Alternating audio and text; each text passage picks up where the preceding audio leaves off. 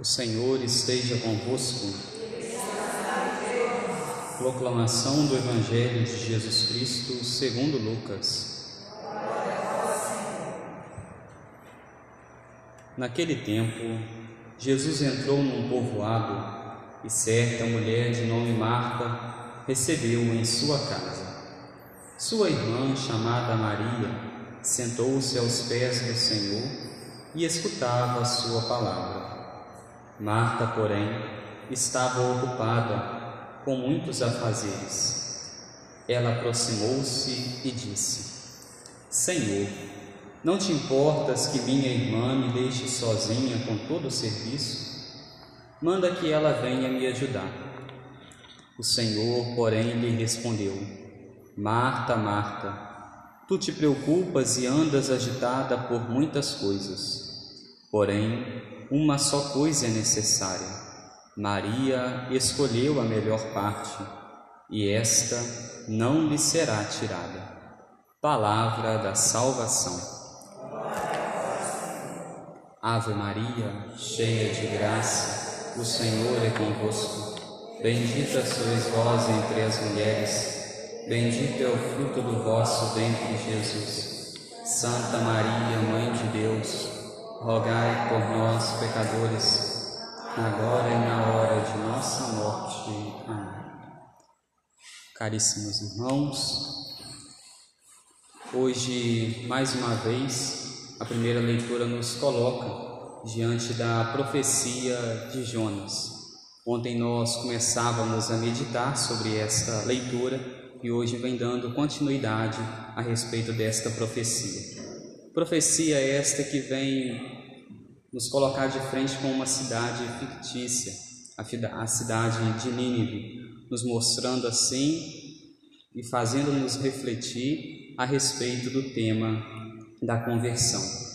A cidade de Nínive, que era uma cidade grande, assim nos coloca o profeta, nela se gastavam três dias para passar por ela, para atravessar toda a cidade, e o profeta atravessa em um, em um único dia, mostrando assim que ele estava ali para levar a palavra do Senhor, levar a palavra de Deus. No entanto, o coração dos ninivitas, o coração do povo, permanecia fechado e por vezes também o coração deste mesmo profeta se encontrava fechado porque não sentia o entusiasmo de levar a palavra de Deus, uma vez que o povo também estava com seu coração fechado.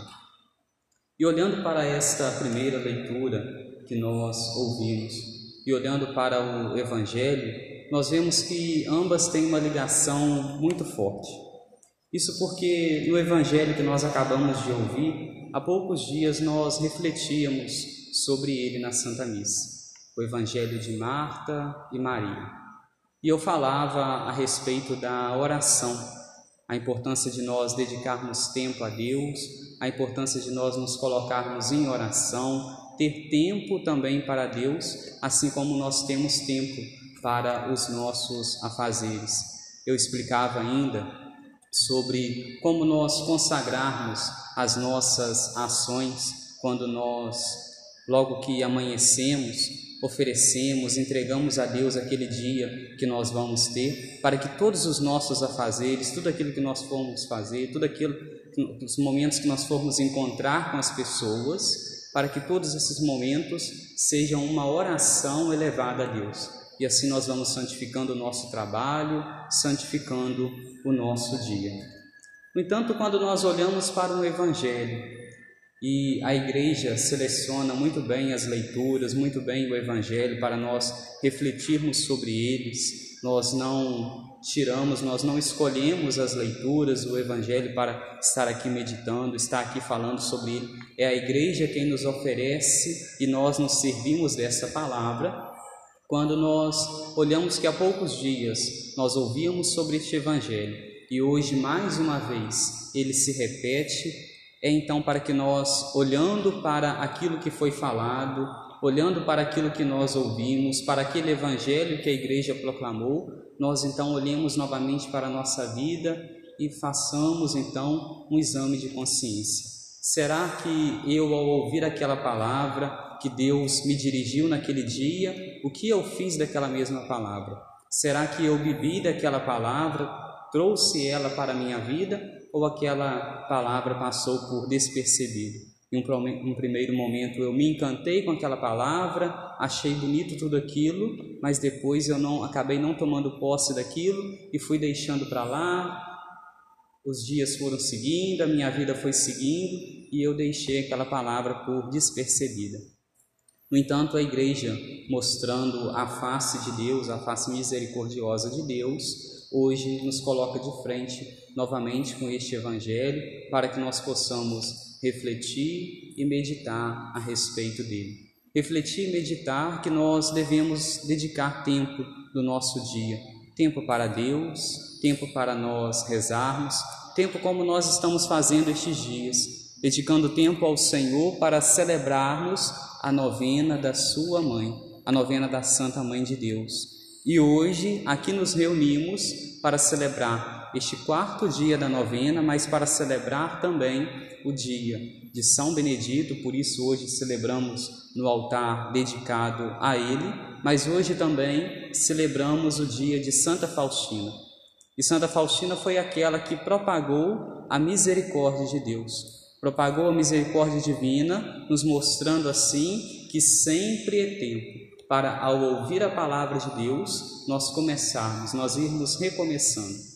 Nós passarmos então por um processo de conversão e irmos nos desapegando daquilo que nos diminui, daquilo que nos torna escravos, daquilo que nos afasta de Deus. E São Benedito, ele que foi escravo, ele é padroeiro dos escravos.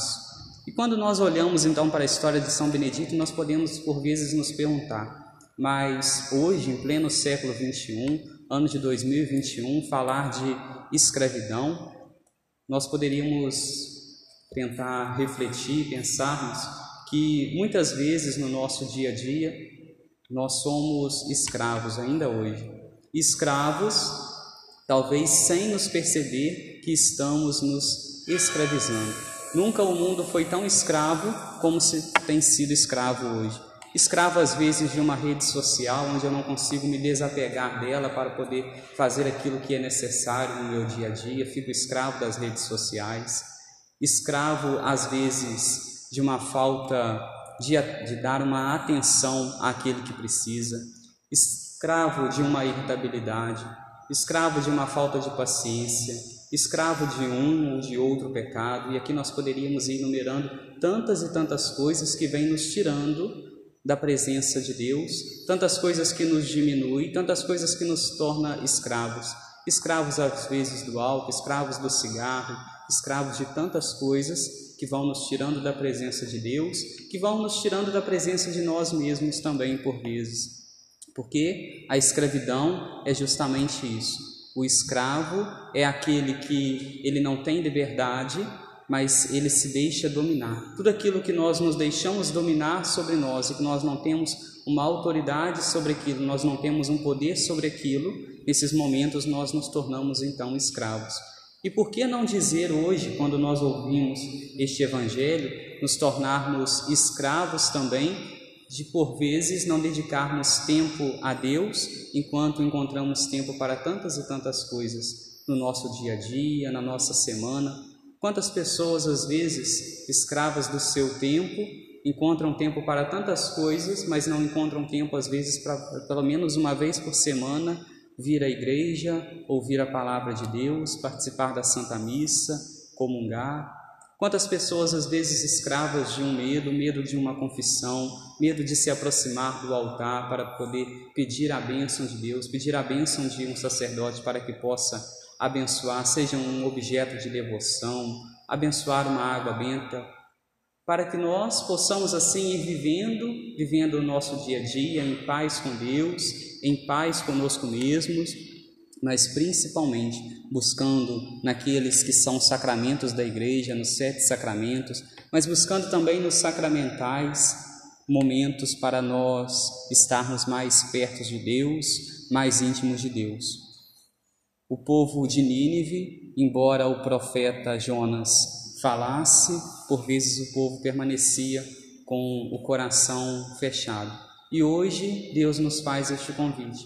Nos faz o convite a não permanecermos com o nosso coração fechado para com a palavra dele, para que nós abramos o nosso coração, abramos a nossa mente, para que Deus possa no nosso coração, no nosso interior, na nossa alma habitar e principalmente dedicar tempo a Deus. Às vezes nós achamos que com uma ou outra coisa nós estamos servindo a Deus, talvez estejamos como Marta estava, ela estava também, era uma espécie de serviço a Deus, o que ela estava fazendo, preparando uma e outra coisa, mas nós não devemos nos esquecer que o próprio Jesus disse: Maria escolheu a melhor parte, e esta não lhe será tirada.